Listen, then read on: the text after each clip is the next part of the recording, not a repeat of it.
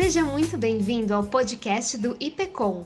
Nós aqui do Instituto Brasileiro de Previdência Complementar e Saúde Suplementar trazemos para você as principais notícias e informações sobre esses assuntos. Hoje, em nosso primeiro episódio, vamos discutir sobre a Selic a 2% e o que isso influencia na previdência complementar queda da Selic a níveis históricos surpreendeu a todos e deixou muitos investidores em dúvida sobre como agir, em especial no que envolve a previdência complementar. Por isso, no dia 9 de setembro, nós do IPCOM promovemos o webinar com o apoio da OAB Prev Paraná, FIPECAF e CAMES para debatermos este assunto com nossos especialistas. Contamos com a presença dos palestrantes Fábio Henrique de Souza Coelho, presidente da Associação de Investidores no Mercado de Capitais, Guilherme Benites, Financial Risk Manager pela Global Association of Risk Professionals, e Beatriz Marzulo Neves, responsável pela área de fundo de fundos da Sul América Investimentos. Contamos também com a presença de José Manuel Justo Silva, diretor-presidente da OAB Prev Paraná, e Helenice Raz de Oliveira Pedrosa, membro do Conselho Deliberativo da OAB Prev Paraná. Tudo isso com a mediação de nossa diretora, Ana Paula Oriola de Raifrei.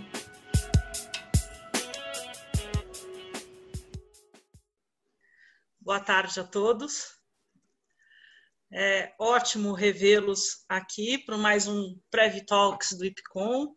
Nós fizemos alguns durante o, o primeiro semestre que foram muito gratificantes. Uh, e agora, aqui no segundo semestre, estamos começando uma nova frente de Private Talks e de alguns eventos. Uh, mais uma vez aqui nos prestigiando o Fábio, o Guilherme, a Beatriz. Uh, este Private Talks conta com o apoio da OAB Prev e também da CAMES, e da FIPECAF, que são nossos parceiros aí em, grandes, em vários eventos. É ótimo a OAB Prev do Paraná estar aqui conosco.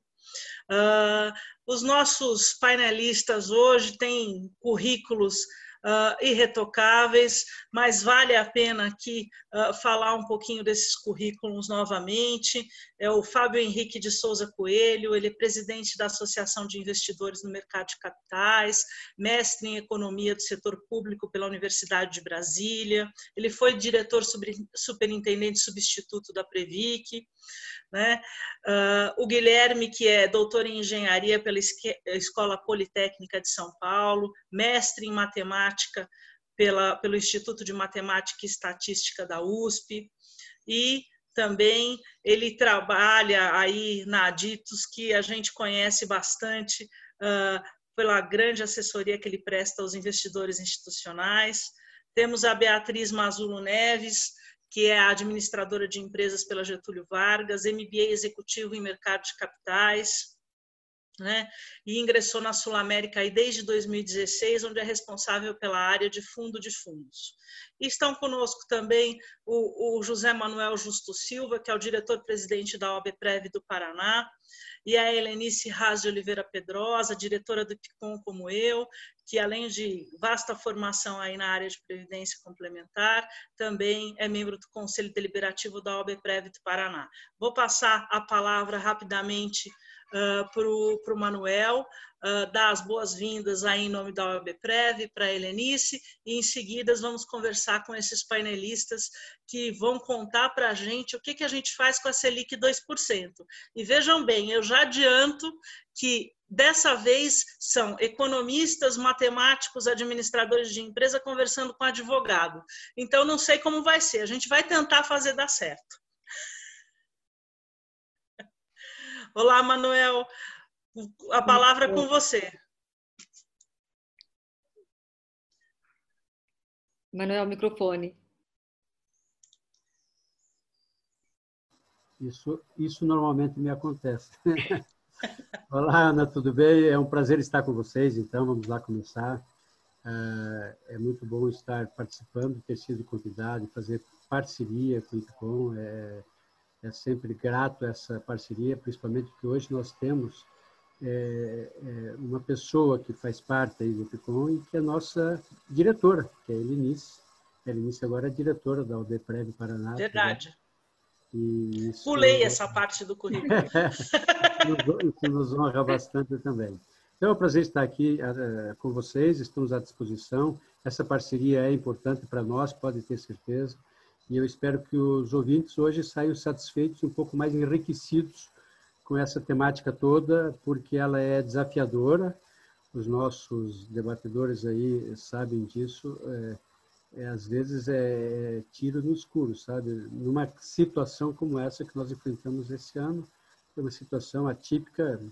Eu, no meus 65 anos de idade, nunca tinha passado nada parecido com isso. E sempre sou formado em economia, sou formado em direito, e a gente acompanha isso há algum tempo, não com a profundidade que os nossos debatedores, mas enfim, e nunca tinha passado por isso. Né? Então, com certeza, eles podem nos dar, quem sabe, alguma luz aí e vão dar para os espectadores, os nossos ouvintes aí uma uma, uma luz, um norte, quem sabe, para situações futuras. Então, obrigado, é um prazer estar aqui com vocês.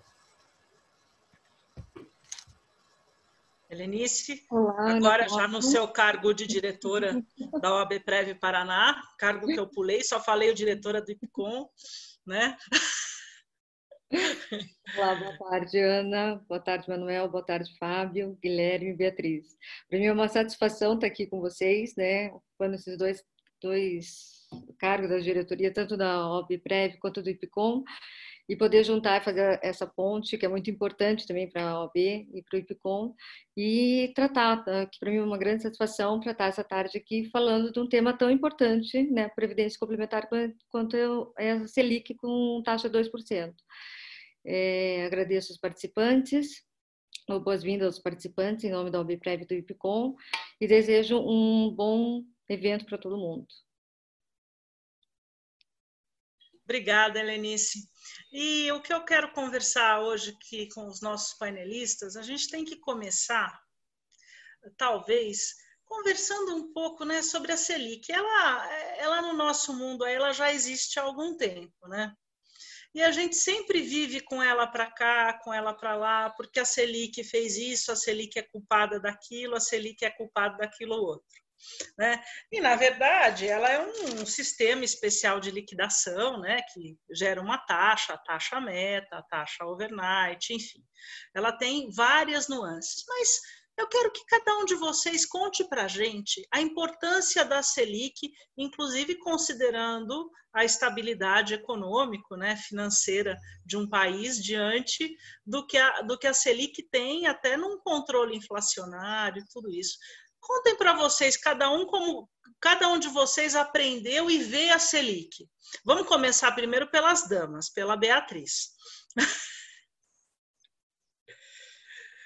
Tá certo, obrigada, Ana Paula. Obrigada a todos, é um prazer estar aqui com vocês hoje, nesse bate-papo.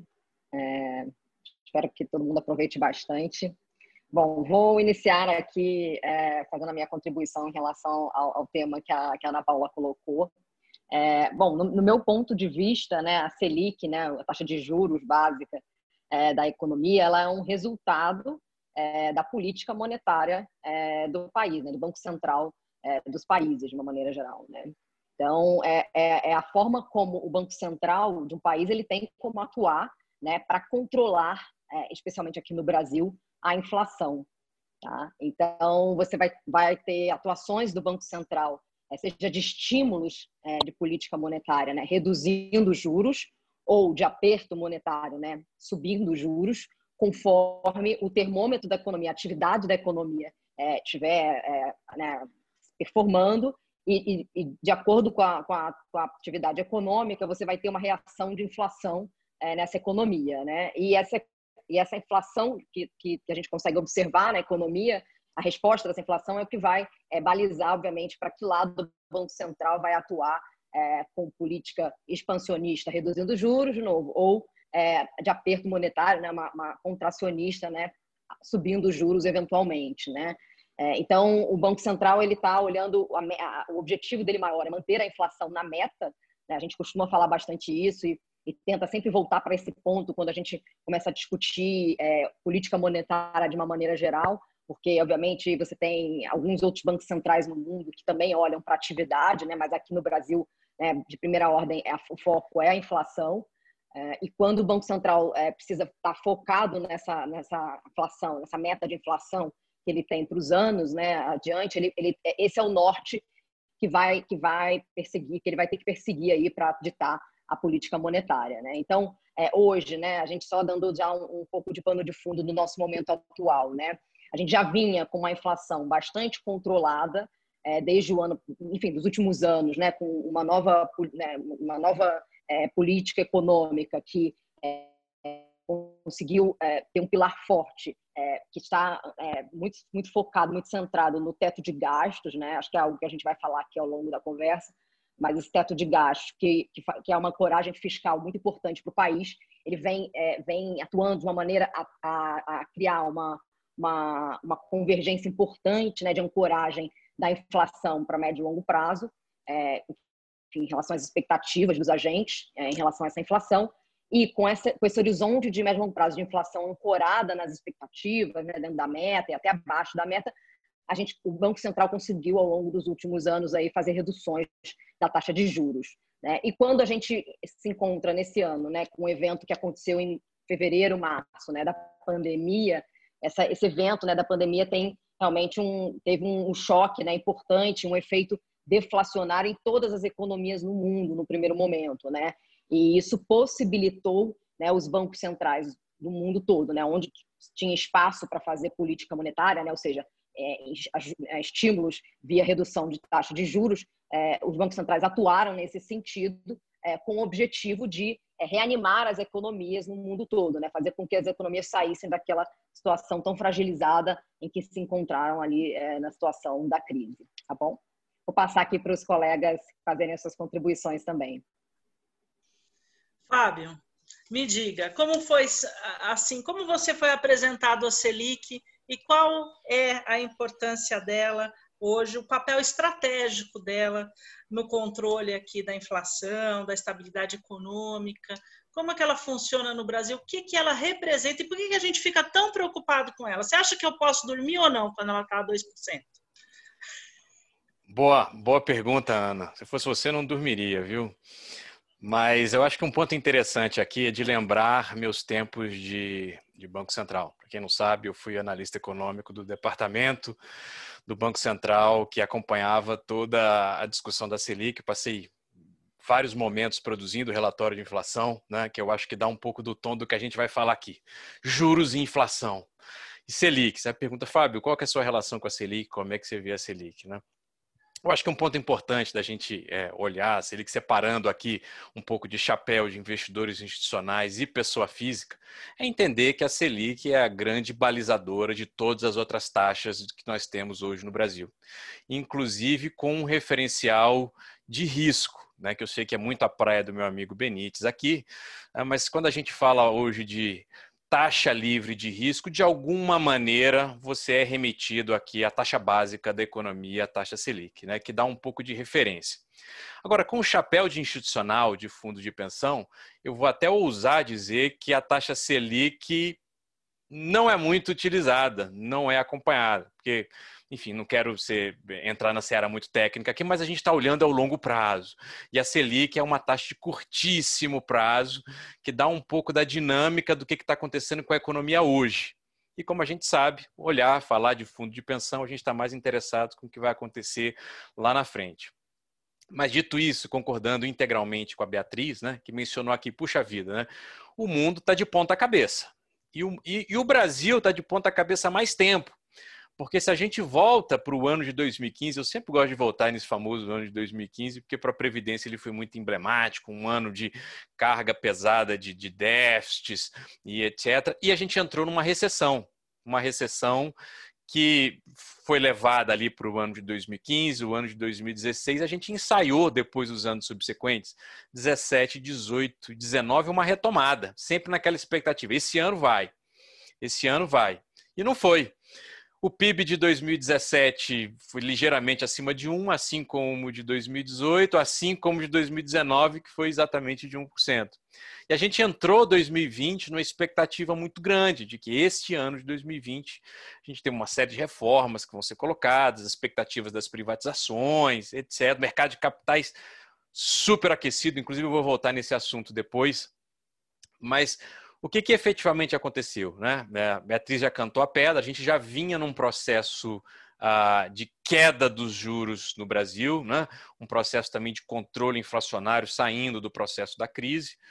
E a gente tinha uma Selic estabilizada na casa de 4,25, se me recordo aqui, em fevereiro, antes da crise. Então, grosso modo, esse era o patamar que a gente ia navegar ali de Selic, também com uma inflação bem controlada tudo veio. Uh, enfim, nós tivemos, uh, com o advento da pandemia, o mundo inteiro mudou, né? E fora do Brasil, a gente já tinha essa discussão, o pessoal deve ter ouvido falar, né, dos juros baixos, juros negativos em alguns países, etc.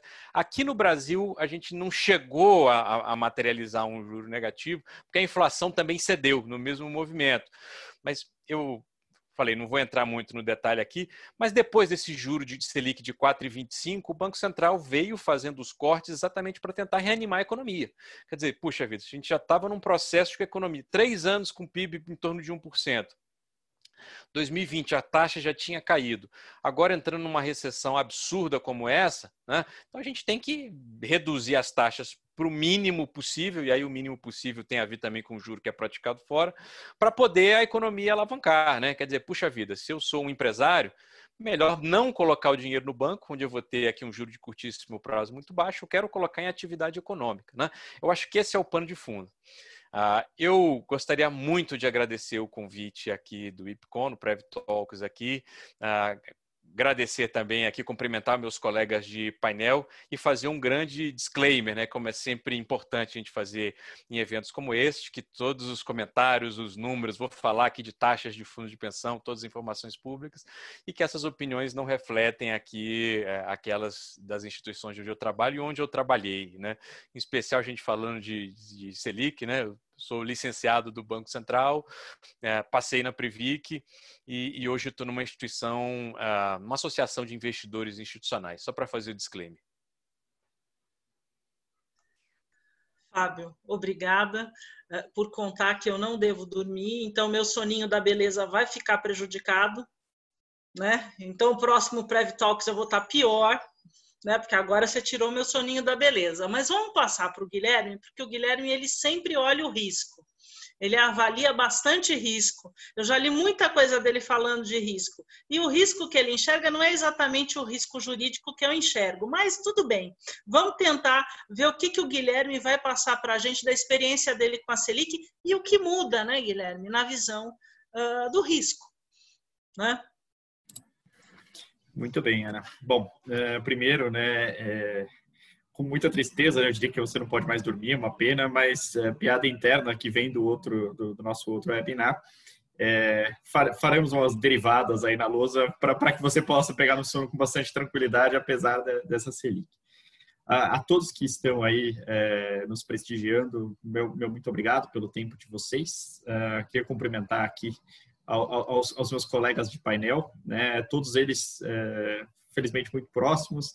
É, o Manuel, a Elinice, é, temos uma parceria muito boa lá na, na, na Paraná.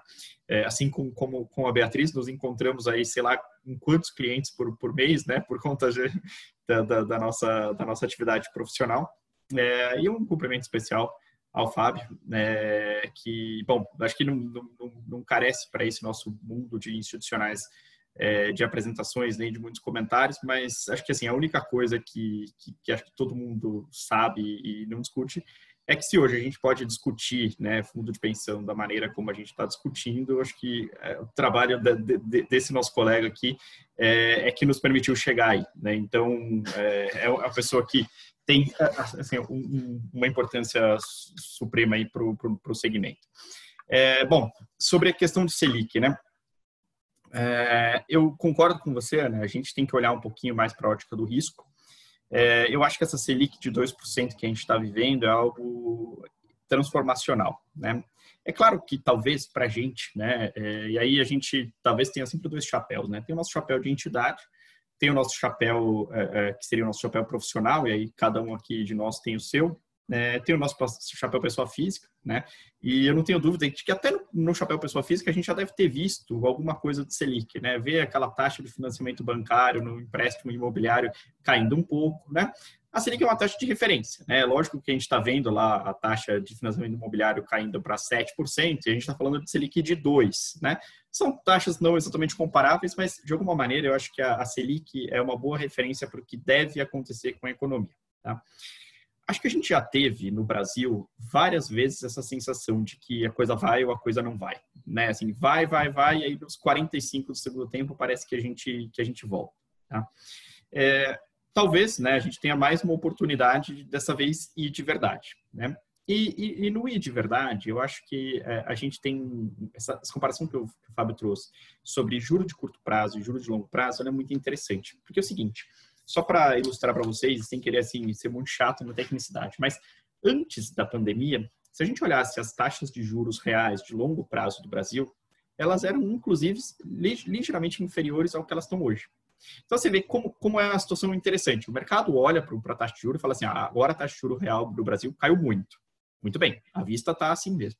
Só que quando o mercado compara a expectativa que a gente tinha pré-pandemia e a expectativa que a gente tem agora, o mercado ainda tem um certo pé atrás, né?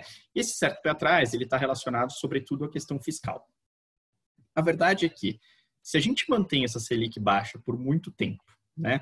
E as lições de casa que ainda precisam ser feitas são endereçadas, né? Eu não tenho dúvida de que mesmo a taxa de mais longo prazo ela venha a cair. Né? E aí que a referência dos fundos de pensão vai mudar de vez. Né? É, no meio do mês de março, a, a Selic já estava começando a, a, ser discutida, que a Selic cairia. Uh, entre março e abril, a gente conversou com uma série de, de, de entidades com as quais a gente trabalha, é, e, e, a nossa sugestão naquele momento foi: vamos comprar título público de longo prazo, porque as taxas subiram muito. Né? Então, o mercado tem um comportamento, o comportamento à vista e o comportamento que o mercado espera, às vezes, ele é completamente diferente. Mas hoje, acho que o mercado está um pouco mais, digamos, conformado com essa possibilidade de a gente ter juro de, de, até de mais tempo mesmo, um juro baixo. Tá? E se isso acontecer, eu acho que aí aquele risco que você bem mencionou, né, é, é, acho que o risco que a gente tem aí é de começar a ficar difícil é, obter a rentabilidade que a gente precisa obter com os instrumentos que a gente costumava utilizar. Né? Então, acho que nós, brasileiros, de uma maneira geral, sempre fomos muito conservadores, né? isso se reflete até hoje na carteira das entidades, né? é uma carteira que majoritariamente é renda fixa, né? É uma carteira, às vezes, com, com um percentual de renda variável muito baixo, quando a gente olha para o percentual do sistema, ele é muito alto. Cadê? Ele é alto, mas uh, talvez não reflita tão bem, porque tem alguns outliers, né? como, por exemplo, uma Previda Vida, que tem muita renda variável. A verdade é que, se a gente for olhar assim, o fundo de pensão típico, a gente deve estar aí na casa de 10% de renda variável, talvez, né? que é um, é um número relativamente baixo. É, e é assim, não porque o fundo de pensão é absolutamente avesso a risco, é assim porque porque dava para ser assim. Né? A grande questão é se daqui para frente ainda vai dar para a gente ser assim, né? Então eu, eu, eu imagino aí que é, talvez o principal desafio que a gente vai ter em se mantendo uma Selic como ela é hoje é como a gente adaptar os nossos portfólios, as nossas carteiras, né? Isso invariavelmente vai para passar por botar mais ativos de risco dentro dela, né? E aí a, a questão aqui não é se a gente vai tomar risco, é, é, é, é o quão inteligente vai ser essa tomada de risco, né? É, para chegar em resultados, pelo menos compatíveis com aqueles que a gente imaginava que a gente poderia ter antes dessa pandemia e dessa Selic tão baixa do jeito que ela está hoje, tá? Então, é, eu, eu acho que o, o, o desafio está feito, né? É, e, e, e não tem muito como fugir dele, Tá? Acho que, a menos que a gente tenha mais uma situação em que o Brasil parece que está indo e de repente volta duas casas ou dez casas, como já apareceu acontecendo no passado, é, se as coisas continuarem da forma como estão, eu acho que em questão de dois ou três anos, a gente não vai mais se surpreender com números tão baixos assim de, de Selic. A minha pergunta uh, para vocês é, uh, então, modificou o risco, né? todos vocês uh, expuseram isso de uma maneira ou de outra. A gente vai ter que trilhar novos caminhos, mesmo porque a Selic, dependendo do tipo de investimento, ela tem uma determinada inflexão, ela tem um determinado reflexo. Se você pegar a bolsa de valores, talvez ela não seja tão suscetível à Selic. Eu nem sei se ela é suscetível à Selic, né? Então, em cada nicho de investimento vai ter tem a sua relação com a Selic. Mas de outra parte, a Selic baixa, a taxa de juros baixa, ela é uma oportunidade ou não? Beatriz, você quer falar? Vamos lá. Vamos lá. É, sim, é uma oportunidade. É, na verdade, acho que só para concluir a, o nosso bate, né, o nosso bate-bola aqui anterior, é, eu acho que a questão da Selic é, é de uma maneira geral para os investidores, é o custo de oportunidade, né? Então você quando você tem um custo de oportunidade muito baixo, né, é, como agora, como nesse momento, né, é, num, ainda que num horizonte é, que vai mais ou menos quando você olha a curva futura de juros, mais ou menos até 2021, já começa a ter algumas altas mais expressivas, mais expressificadas, mas a, como a taxa de juros hoje ela é muito baixa né, para os rendimentos pós-fixados, né, o, o, custo de oportunidade do investimento livre de risco, é, ele é realmente muito baixo e propicia o investidor a né, dar um passo à frente na tomada de risco né, e, e investimentos que vão buscar um objetivo de retorno mais alto. Claro que esse objetivo de retorno mais alto está sempre atrelado a um risco mais alto também. Tá? Então, sim, é uma oportunidade, tá? mas antes de olhar qual é a oportunidade, eu sempre gosto de frisar que é importante qualquer investidor olhar primeiro qual que é o seu, a, seu perfil de risco, né? qual que é o seu a sua, a sua capacidade de tomar risco, e aí a capacidade ela está muito atrelada, primeiro, a questão de quanto tem de recursos, né, se em relação a uma entidade né, fechada de, de previdência, em relação a, a, né, ao passivo, ativos e passivos, né, quanto que sobra é, dessa, dessa, dessa relação, é, em relação a uma pessoa física, quais os rendimentos, né, o quanto que realmente ela tem para investir, e, e, também o horizonte de investimento. Né? O horizonte de investimento ele tem que estar alinhado né, para um, um, um, prazo mais longo quando você vai falar de ativos de maior risco. Tá? E a outra questão, outro pilar que eu falo, além da, da, da, da capacidade né, de tomar risco, é a disposição para tomar risco. Porque tem investidores que têm a capacidade, ele tem, é, tem recursos sobrando, né, ele tem recursos para investimento mesmo, ele tem horizonte de longo prazo, mas ele não consegue lidar bem, né, obviamente, com aquele investimento de maior risco. Tá? Quando a gente fala de entidades fechadas, né, de previdência, etc., a gente tá, esse risco ele fica mais num âmbito mais é, profissional, no sentido de, claro, você tem que atingir um objetivo de retorno né, para poder né, prover rendimentos futuros e, e, você vai ter que perseguir, obviamente, esta meta é, num período de médio e longo prazo. É, e aí vai muito mais na linha do horizonte com a capacidade de, de, de poder tomar risco. Né? Então, acho que isso é, é prévio e antes de qualquer movimento de avaliar a oportunidade, você tem que olhar esses dois pontos, né? E aí, aí você parte para as oportunidades, né?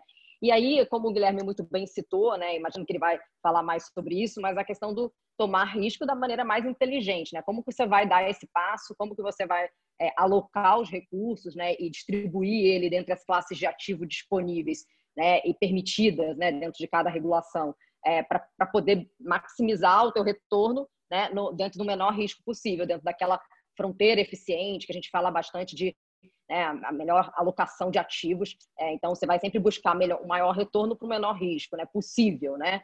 É, então, quando você faz uma combinação de ativos de classes diferentes, você consegue é, uma eficiência melhor né, de risco-retorno.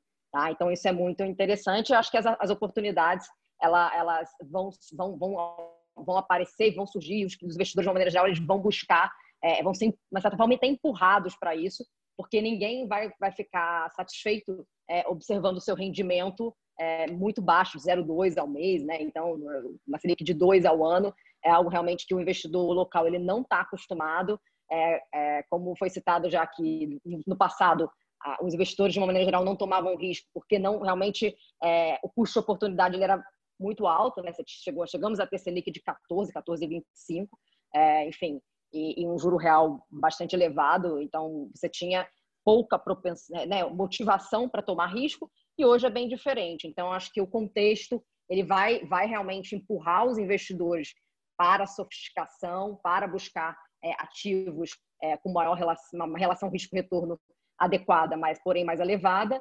E também acho que a busca da diversificação geográfica ela começa a ficar cada vez é, já é um tema que a gente discute há bastante tempo com os fundos de pensão, é, com os clientes, investidores, pessoa física de uma maneira geral, mas realmente cada vez mais agora a diversificação geográfica vai fazer sentido nesse nesse nesse conjunto de, de alocações que a gente quer ter mais diversificadas, né? Então acho que esse é o contexto. Eu vou passar para o Guilherme e para o Fábio fazerem as considerações e complementarem aqui essa introdução que eu dei. Legal, Beatriz. Eu vou nessa enveredar para a praia do risco também, que é um assunto que eu gosto muito, uh, para puxar alguns aspectos interessantes dessa tomada de risco aqui que você mencionou, Ana e, e Beatriz. Né? Uh, quando a gente estava discutindo fundo de pensão há alguns anos atrás, né, a gente chamava atenção para a necessidade da governança da fundação, dos conselheiros, dos administradores, né, deles estarem olhando um pouco para esse mix aqui de como é que estão os benefícios, como é que está o perfil de risco, como é que está o valor da contribuição, porque é assim que a gente consegue calibrar um pouco a nossa meta de longo prazo lá na frente. Quer dizer, se descamba mais de um lado, eu aumento contribuição, eventualmente posso diminuir, é, enfim, a gente navega assim no ambiente de fundo de pensão. Só para dar alguns números interessantes do que, que a gente está falando aqui. A última vez que eu tinha olhado a taxa nas publicações oficiais, né, eu estou afastado há mais de um ano uh, formalmente do setor, a gente estava com uma taxa média de desconto né, do, dos passivos, que também serve para a gente como um pouco de referência, né? quer dizer, livre de inflação, na média, as fundações estavam descontando seus passivos a uma taxa de 5,3%. Eu fui olhar o número mais recentemente para me preparar aqui para o bate-papo, eu vi já um número de 4,7 com uma previsão de que nos próximos anos a gente comece a entrar ali no 4,3, caminhando para um 4%. E aí o que é interessante, a gente olhar isso em perspectiva internacional. Eu citei aqui na primeira fala, né? O Brasil está caminhando para um mundo de juro perto, juro descontado da inflação, que é outro aspecto aqui que interessa para a gente, é o juro real, como mencionou a Beatriz, né? Muito pertinho de zero. Falando da Selic de novo, curtíssimo prazo, né? Hoje, com uma Selic de 2, uma inflação ali perto de 2, um pouquinho mais, um pouquinho menos, mas prevista para o final do ano como abaixo, a gente está falando de um juro próximo de zero, negativo um pouquinho, positivo um pouquinho, mas para efeitos didáticos, zero. Né? Em outros países, a gente já está falando desse balanço aqui de quanto que é a Selic deles com a inflação deles, você subtrai um do outro, dá um número negativo. E a pergunta: como é que um fundo de pensão americano navega esse ambiente? Porque eu acho que esse processo de internacionalização que foi feito nos últimos anos, ele não teve só um aspecto de vamos permitir investimento no exterior. É algo mais geral para olhar, gente, vocês precisam olhar o que está acontecendo com outros fundos de pensão no mundo para dar um pouco de noção do que, que vem aqui pela frente. Eu estava olhando os números de quanto é a taxa média de desconto dos passivos de uma CalPERS, de uma Ontario Teachers, de uma Calster. Como é que eles estão descontando desse passivo? Com juros zero ou negativo lá, né? Ou seja, existe investimento no mundo de juro negativo? Sim, existe. Vai é, certamente demandar aqui essa diversificação, né? olhar um pouco do, do risco aqui dos ativos, eu volto nisso aqui, né? Mas lá, é, é, eu acho que o, o copo meio cheio aqui, o aspecto positivo, é que não significa que o fato de você ter um juro negativo ou caminhando para zonas águas nunca antes navegadas significa que o teu tua taxa de desconto tem que acompanhar essa queda para e passo. Isso é um ponto positivo. Porque, surpreendentemente, as taxas de desconto lá fora, né, o que era de se esperar, estão na, na casa de um juro de 3,5%, 4%, às vezes um pouquinho menos, 3%, um pouquinho abaixo de 3%, mas então entre 3% e 4%, vou colocar assim. O que, que significa dizer? Né? Que eles não vão investir na Selic nem de lá e nem de cá. Né? Vamos ter que buscar outras formas alternativas de fazer isso. Eu acho que para quem está assistindo aqui esse nosso bate-papo, né? E quando a gente fala, né, puxa, tem que diversificar, tomar risco, etc., tem o jeito certo de tomar risco. Né? Que passa tanto por uma abordagem de diversificação e alocação, mas outra de processo de governança, que é um outro assunto também que eu já tratei bastante em outras oportunidades. O que, que significa isso? Para também não ficar me estendendo muito aqui. Né? Significa que, além de você otimizar a sua carteira na fronteira eficiente, se você é um plano CD, eventualmente ali ter uma alocação de risco retorno compatível, você deveria, antes de fazer esse debate, né, de ter a consciência de que a gente vai navegar a curva do risco. Você não precisa ir no outro extremo. Você tem uma série de produtos que estão colocados hoje no Brasil que te permitem assumir um risco controlado. Né? E no Brasil e no mundo, a maneira mais fácil de fazer isso tem sido por meio de renda variável, equity. E aí, na linha das oportunidades que a Ana mencionou, quais são as oportunidades que uma Selic de 2% trazem aqui para o Brasil? Né? A gente está falando aqui de um mercado de capitais muito aquecido. E a crise, né, pelo bem e pelo mal, está fazendo com que essas boas empresas que estão com o seu caixa muito comprometido precisem fazer novas emissões de captação. Né? E 30 anos atrás, quando isso acontecia, os fundos de pensão eram os maiores compradores, num outro momento, num outro contexto. Agora, a oportunidade está colocada novamente. A gente citou aqui o maior fundo de pensão brasileiro, que até pouquíssimo tempo fazia um, um, um inverso, né? um 60-40. Tinha 60% de renda variável com 40% de outras coisas. É exceção, muito alinhado com fundos de pensão fora do Brasil. Ele caminhou naturalmente informações públicas para uns 50-50, chegou a flertar ali com mais outras coisas do que renda variável e já fez anúncios recentes de que está de olho nos IPOs. Né? Eu acho que isso deve valer como regra geral para todas as fundações do Brasil. Né?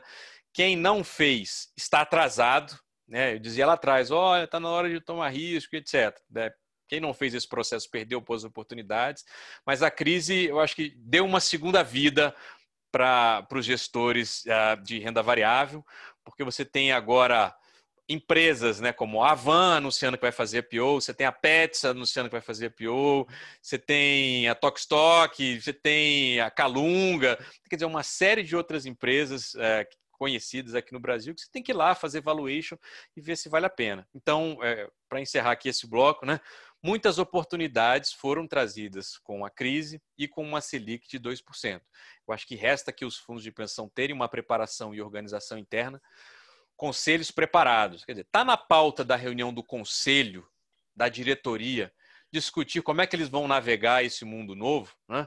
porque se num ambiente sem pandemia a gente tinha uma Selic de 4% e com esse juro real ali de 4,5% e etc., Agora, né, com Selic de, de, de 2 né, e juro real abaixo de 4 lá na frente, né, assim, se você não está fazendo nenhum dessa composição de mudança de mix e discutindo a tomada de risco, ah, tem que fechar as portas. E, e, a responsabilidade que essa tomada de risco traz, né, Fábio? Né, para as pessoas que vão decidir como elas têm que estar embasadas nessa tomada de risco. Essa superação da timidez, né, Guilherme? Porque, eu, na verdade, eu sempre tive para mim, aqui no meu parco conhecimento aí, né, de tudo isso, porque eu navego na governança, mas não navego ali nos investimentos, mas que nós sempre fomos muito tímidos em questão de investimentos, né? Eu aprendi num livro de, de, três estudiosos, três cientistas franceses, que eles narram a vida do Matusalém, né? E como Matusalém faria para ter aposentadoria, né? Já que ele viveu 600 anos. E daí eles falam, bom, Matusalém tentou de tudo, desde dinheiro embaixo do colchão até, né, comprar uma casinha alugar, depois ele investiu na poupança, mas ele chega à conclusão que está na Constituição, que é a diversidade da base de financiamento que serve para a Seguridade Social e serve aplicada a qualquer lugar onde se tome risco e se queira maior rentabilidade com menor risco, que é o que a Beatriz falou, é uma, né, é hercúleo, né? Eu sempre disse que quem consegue a maior rentabilidade com menor risco é meu herói, né? Então, Guilherme, a gente vai superar a timidez? O Fábio acha que a gente vai superar a timidez, que dessa vez a gente vai navegar na onda do risco. E vai mesmo, Guilherme? Eu acho que vai, né? Assim, por, até por uma questão. Jeito. É, exatamente, né? Assim, como é que. É, é tem várias formas de ensinar a nadar, né? Uma delas é joga criança na água, né? E, ela vai ter que se virar. É, eu, eu acho que a gente está um pouco nessa situação. Acho sim. É, a gente, a gente realmente, né, olhando assim, o, o, o Brasil parece que, quando a gente olha para a alocação das entidades, é, parece até né, que realmente a gente já poderia ter começado a fazer isso há, há um pouco mais de tempo. Né? Eu, eu acho que eu convivi muito com, com as entidades, acho que tem, tem, um momento muito especial na vida das entidades, que é a elaboração uh, uh, da política de investimentos e sua posterior execução. Né? Esse momento é muito interessante. Né? E aí eu queria uh, aproveitar e colocar duas questões aqui. Quer dizer, vou colocar dois exemplos, né? que é o, é o mesmo, né? mas no final das contas, em dois momentos diferentes.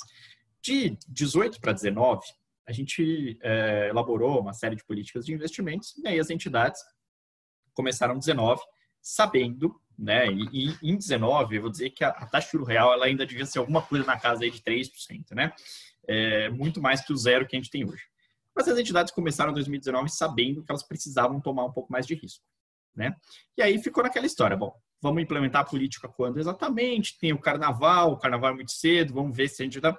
Janeiro de 2019, a bolsa subiu 10%, né? E aí um monte de gente que tinha essa, esse objetivo de, de implementar risco, falou, e agora ficou caro, vamos esperar um pouquinho, né? E para muita gente esse momento passou. Chegou 2020, o que, que aconteceu? É, desenhamos as políticas de investimentos. O que, que a política de investimentos dizia? 2020 vai ter que tomar mais risco, né? Assim, e, e, e, eu já adianto que a 2021 vai ser igual. É, bom, começou 2020, o pessoal tinha na memória o quê? Aquele exemplo de 2019.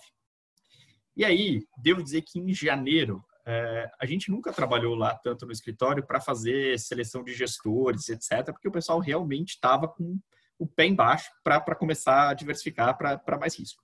Aí, fevereiro já foi um mês um pouco esquisito, porque já tinha muita notícia lá vindo da China. Março, vocês lembram muito bem o que foi. Infelizmente, né, o pessoal tinha, não tinha ido tanto para o risco ainda assim antes de março, né? E aí surgiu uma nova oportunidade. Eu gosto da ideia da, da, da segunda vida. Aí tivemos agora uma, uma, segunda possibilidade de voltar a discutir esse, esse risco. Agora, é, o risco normalmente está associado à incerteza, né? Acho que esse é talvez a, a, a melhor, é, o que mais aproxima a definição do, do risco, né? A grande questão aqui é que a gente tem poucas certezas no mercado financeiro. E a certeza que a gente tem hoje é que, mantendo a alocação de uma maneira um pouco mais conservadora, a gente não vai chegar onde a gente precisa. Tá? Então, a questão de você realmente tomar um pouco mais de risco, ela passa a ser uma questão quase que mandatória. Tá? Agora, eh, a questão do como, eu acho ela muito relevante. Existe um aspecto de governança aí, Ana, quando esse aspecto o Fábio colocou muito bem. Quando você diz que você sempre eh, é, andou muito nesse mundo de governança, né? E não estava aqui muito perto do nosso. Eu também sempre falo assim, olha, eu sempre estou muito no mundo do, do financeiro, nunca estou muito perto do mundo da governança, mas existe uma linha na qual esses dois pontos se, se encontram, né? E a entidade ela, ela é responsável por, por, tocar isso, né? Ou seja, é, você você tem um embasamento financeiro, mas você também precisa do, do embasamento inteiro qualitativo, digamos, para aquela sua decisão. Então, é, eu acho que hoje, da maneira como a gente está vendo o mercado, as entidades vão sim caminhar para um, uma situação em que é, uma maior complexidade da, carteira ela passa a ser natural, tá? E aí eu acredito muito que a gente a gente enxerga como resposta do mercado financeiro a produção de mais instrumentos também, né? E é por isso que, por exemplo, a, a, nossa legislação, que ela, ela vem evoluindo, mas é por isso que ela, ela nunca vai poder parar de evoluir. Porque o próprio mercado financeiro, ele começa a responder com, com, com, com oferta algumas demandas que antes não existiam, né? Então, fazendo uma comparação bastante boba aqui. Uh, o nosso principal índice de bolsa é o Ibovespa, né? O Ibovespa tem 50 e poucas ações dentro dele, tá? Quando a gente olha para a bolsa brasileira inteira, uh, ações com liquidez, a gente vai encontrar aí alguma coisa como 100, 120 papéis. Tá? Olha para os Estados Unidos, né? O que, que, é o principal índice de bolsa deles? É o S&P 500, né? Por que, que o S&P 500 chama S&P 500? Porque tem 500 papéis dentro dele, né? Ou seja, no, no, índice de bolsa americano tem cinco vezes mais papel do que na bolsa brasileira como um todo, né? É, por que, que tem essa série de IPOs que o Fábio mencionou? Bom, porque agora tem oportunidade, porque tem comprador para vir para esses IPOs, né? Então, eu, eu acho que a gente tem uma... É, por isso que quando eu disse no início que a, Selic a 2% é transformacional, e, de fato essa é a minha opinião, eu acho que a gente tem um, um, um ciclo que ele fica sendo muito virtuoso, porque a, a, os grandes investidores exigem outros produtos, porque eles precisam alocar em outros produtos, o mercado financeiro passa a, a, a produzir esse tipo de, de, de resposta, né? e, a, e, a, coisa se alimenta muito bem. Tá? A única coisa que eu acho que a gente tem que sempre tomar um certo cuidado é é, é, é, não fazer a tomada de risco pela simples tomada de risco. Né? A gente vê isso muitas vezes no mundo mais pessoa física. Né, que o cara, assim, agora eu vou decidir comprar. Todo, todo mundo que trabalha no mercado financeiro, e acho que a Beatriz aqui pode me, me, me fazer um backup meu muito bom dessa discussão, né? É, você fala que trabalha no mercado financeiro, alguém vem te perguntar sobre algum papel, né? Tipicamente é Magazine Luiza e etc. E aí quando eu falo que eu não tenho a menor ideia, e, e que é verdade, né? Assim, a pessoa já fica, o que, que esse cara está fazendo no mercado financeiro? Mas é, eu, eu, tenho só um certo receio nessa história de a gente, bom, vamos aumentar a parcela de risco no portfólio? Vamos, e, e isso eu tenho certeza. A única coisa que eu não quero, né, é que a gente passe de algum determinado momento, né, que um fundo de pensão passe é, de um grande alocador a um grande torcedor. Né? Então, a, a, questão é a seguinte: não adianta também a gente tomar risco só por tomar risco. Em algum momento, a gente tem uma quantidade de risco tão grande no nosso portfólio que a única coisa que a gente tem para fazer é torcer para que as coisas caminhem na direção daquilo que a gente comprou. Né? Então, eu acho que a, a, a tomada de risco conscienciosa, você fazendo estudo, vendo exatamente quanto risco você precisa tomar é, é, é, e como que você vai chegar lá, acho que esse, esse, é um passo que precisa ser feito. Tá? Então, assim, eu, hoje eu não tenho mais dúvida, né, respondendo especificamente a sua pergunta, eu não tenho mais dúvida se a gente vai perder a timidez. Eu acho que a timidez, a gente vai precisar perder a timidez. Né? Meio que o Fábio falou. Bom, se você decidiu não perder a timidez, então é, é melhor você fazer outra coisa, porque não tem mais como você viver nesse ambiente continuando muito tímido. Né? Agora, a, a questão também é assim, bom, vou perder a timidez, mas também agora não vou né, virar uma estrela de, de, de cinema do dia para noite. Acho que tem um caminho né, para a gente conseguir é, é, chegar lá com segurança né, e, e, e, fazer um papel bonito, né, fazer um papel é, é, é, que, que não nos deixe marcado aí por uma atuação muito ruim né, nessa perda de timidez, usando essa analogia. O Manuel ele quer, ele quer colocar um posicionamento. Ele, ele, ele, esse negócio de surf no risco ele não está gostando. Ele diz que ele não faz surf, só ciclismo.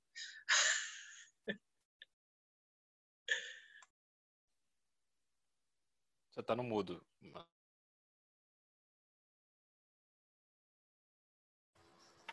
Pegando mais ou menos aí é, é, tudo que foi falado até agora, é, nós, graças a Deus, no ABPREV, temos tido é, excelente assessoramento tanto por parte da Sul América como da Arcos. Isso nos ajuda bastante. Mas vocês fiquem pensando, mais ou menos, nessa mudada, nessa guidada, guinada de pensamento, o que é, que é para um dirigente do fundo de pensão começar a arriscar? Sendo que o seu participante é extremamente conservador. E você deve satisfação a ele, né? e satisfação grande. Então, você sair de um, de um perfil relativamente conservador, como é a grande maioria, como o Fábio já colocou, para você passar a ser, é, arriscar, para você passar a participar de risco, com certeza não é um papel é, nada fácil. Para nós que assumimos o risco. Eu sempre digo que é, lá no ABPREV e nas OBPREVs, de um modo geral, o que nos compensa assumir esses riscos é que nós temos um salário muito elevado ou seja, zero, não ganhamos nada com isso, mas temos que arriscar, porque senão nós não vamos atingir nossas metas e nós não vamos dar rendimento e vamos deixar de ter um produto atrativo para os nossos participantes, no caso, os advogados. Então, é, quando eu vejo uma discussão dessas, nós estamos num momento é, muito delicado para nós. Nós sabemos que temos que assumir, nós sabemos que temos que dar uma guinada, mas em compensação nós temos um participante que não não está acostumado a isso. E ele nem vive o dia a dia como nós vivemos para de repente aceitar essa guinada que nós temos que dar. E de repente vamos ser cobrados por isso né? vamos ser cobrados por tomadas de posições que talvez para eles possam parecer um pouco arrojadas. Mas nós temos que as tomar porque para explicar para eles que se continuar como tal o dinheiro deles não vai render aquilo que eles esperam que vá render. Mas isso tem risco. Tem risco. Então, eu queria colocar isso para vocês, porque não é fácil para nós, dirigentes, de repente, passarmos a dar essa guinada, porque nós temos uma satisfação no Paraná para quase 18 mil advogados. Essa satisfação de que nós vamos passar a assumir mais risco de uma maneira um pouco diferente do que aquela que nós até então vimos trabalhando e com certeza vou aqui é, fazer um, apelo. Nós contamos muito, claro, com esse assessoramento, essa orientação que nós temos tido até agora, tanto da Sul América como da ADIS, para que nós possamos a, a, ter um pouco mais de, de, de digamos, de segurança para fazer essa, essa mudança que nós necessitamos. Né? Era essa a colocação que eu queria dentro do que foi falado até agora.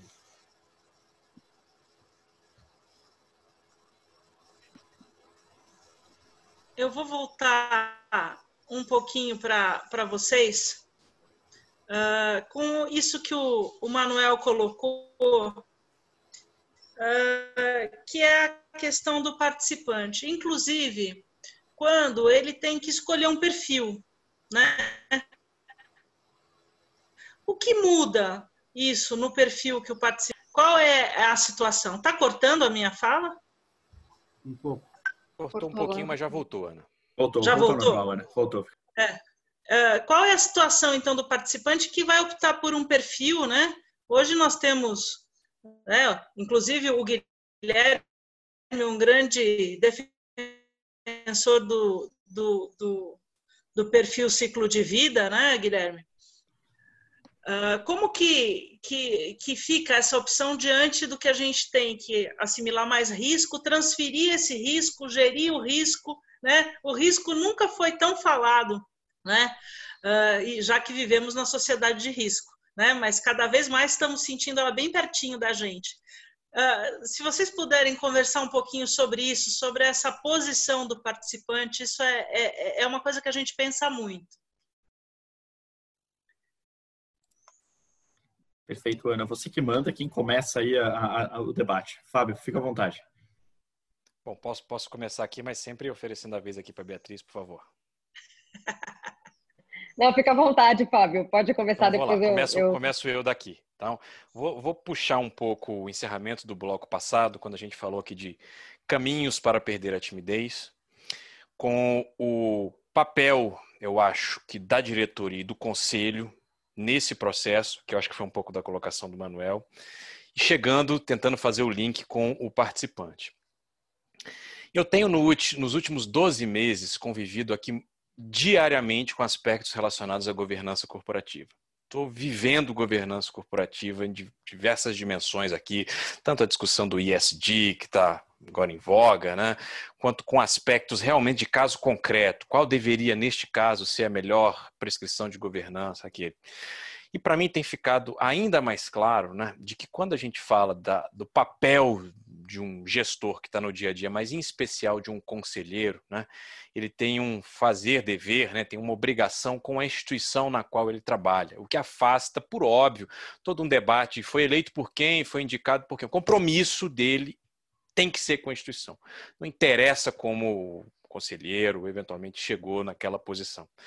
Dito isso, né, tendo esse compromisso com a instituição, né, e que no fundo, no fundo, a proteção dos interesses dos participantes, os conselheiros devem ter uma certa autonomia em decisões difíceis de dizer, né, ou de tentar inferir qual é a melhor decisão no interesse dos participantes, independente das ligações, independente das provocações, independente do jornalzinho que ele está recebendo diariamente. Eu me recordo de algumas situações icônicas, né, de algumas fundações que navegaram esse processo aqui de mudança nas carteiras e começaram a incorporar aqui alguns outros ativos um pouco mais voláteis, né, e que em movimentos ali de instabilidade você tem um mês que dá cota positiva, você tem um mês que dá cota negativa e daqui a pouco no mês que dá negativa, o que vocês estão fazendo aí com o meu dinheiro? Dinheiro. Não é possível, pô, tá negativo, isso é um absurdo, tal, tal. E aí vem um pouco daquelas decisões difíceis do conselho. É óbvio, tem como você fazer uma preparação para isso, de fazer uma divulgação, de tentar uma comunicação, mas a gente sabe que processo de educação financeira é quase de uma geração para outra, né? Ele vai em processos aqui enfim, é um processo bastante gradual, né? Mas eu volto nessa questão de preparação, talvez com o papel dos conselheiros, né? Que é um processo de treinamento de equipes internas. Quer dizer, pô, você passou 30 anos investindo em, em, em, título público de 30 anos, né? De uma hora para outra, você quer virar o maior especialista aqui em asset allocation. Em algumas situações, leu em algum lugar que está fazendo stock picking ali, tentando ver qual é o acertar, adivinhar. Gente, isso não existe. Né? Então, é de reconhecer que precisa de uma assessoria, que precisa de apoio para estruturar esse processo decisório dentro da fundação, né? e de que você tem uma preparação também dos conselheiros. Quer dizer, não vai imaginar que um conselheiro que viveu 30 anos, e eu estou usando a expressão do conselheiro, mas vale para qualquer outro profissional brasileiro nessa figura. Mas aqui um profissional que viveu 30 anos num ambiente de juros extremamente elevado, né? que de uma hora para outra ele vai conseguir navegar esse aspecto de fazer alocações diferentes, vou colocar disso. Né? É, e eu me recordo de alguns debates recentes, até é, com, com um chapéu aqui de, de educador, né? Às vezes colocam uma situação, né? Pô, reunião do conselho, item 1 da pauta, né? O pessoal discutindo a redução da meta atuarial, né? Abro a votação aqui dos conselheiros, né? vamos reduzir de 5,5 para 5, né? O pessoal, sim, aprovado, né? Aí o outro assim, item 2 da pauta, como a gente vai equacionar o déficit gerado pelo, pelo item 1 um da pauta? Aí, assim, inversão de pauta, né? Aí começa, né? Tudo bem. Aí daqui a pouco chama o, o pessoal de investimento, né? Aprovação do conselho. Queremos agora sugerir agora a volatilidade para ela aumentar de 10% para 15% aqui na carteira, né? O pessoal disse assim, aprovado, né? Próximo item da pauta, vamos discutir FIP, vamos discutir derivativo, vamos... Ou seja, né, é difícil navegar um ambiente de uma reunião dessa se você já não tem uma preparação, uma discussão prévia. Tá? Para encerrar aqui, né? do ponto de vista de organização interna, de aprendizado, de processos, né? qual deveria ser o primeiro passo, na minha opinião? Guilherme cantou a pedra aqui, a construção da política de investimento. A política de investimento não é construída numa reunião. Né? Em algumas fundações onde eu tive oportunidade de, de, participar de debates, ela começa em julho para valer em janeiro. Então você passa o segundo semestre todinho discutindo cenário, discutindo treinamento, o que, que vai ser necessário, o que, que fundações estão fazendo ao redor do mundo, no Brasil, e etc, etc, etc. Então você tem condição de se preparar para todo um ambiente de comunicar a política, de olha, para o ano que vem, nós estamos aprovando aqui que a gente vai reduzir o apetite nessa classe de ativo, vai aumentar nessa, vamos ter oportunidade agora. E quando você aprova a política, você não diz assim, aprovei aumentar a exposição no ativo tal. No outro dia você está comprando. Você aprova um intervalo e fica diz assim, olha, na faixa de tanto a tanto, nós estamos entendendo que é saudável para a nossa fundação. E se o cenário mudar, como aconteceu na pandemia, eu escrevi logo em, em março né, um artigo dizendo isso, se o cenário mudar absurdamente, volta lá e aprova outra política. Você não está amarrado, preso, né, engraçado. Enfim, eu acho que essas são as considerações importantes aqui, mas eu vou passar a vez para não monopolizar a fala. Às vezes eu me empolgo aqui com esse assunto, que é realmente eletrizante. É. Foi ótimo, Fábio. Eu queria só complementar em cima do que você, você colocou super bem, é, trazendo um pouco de uma coisa que eu gosto de conversar bastante com os clientes e colocar sempre é sobre a perspectiva de risco.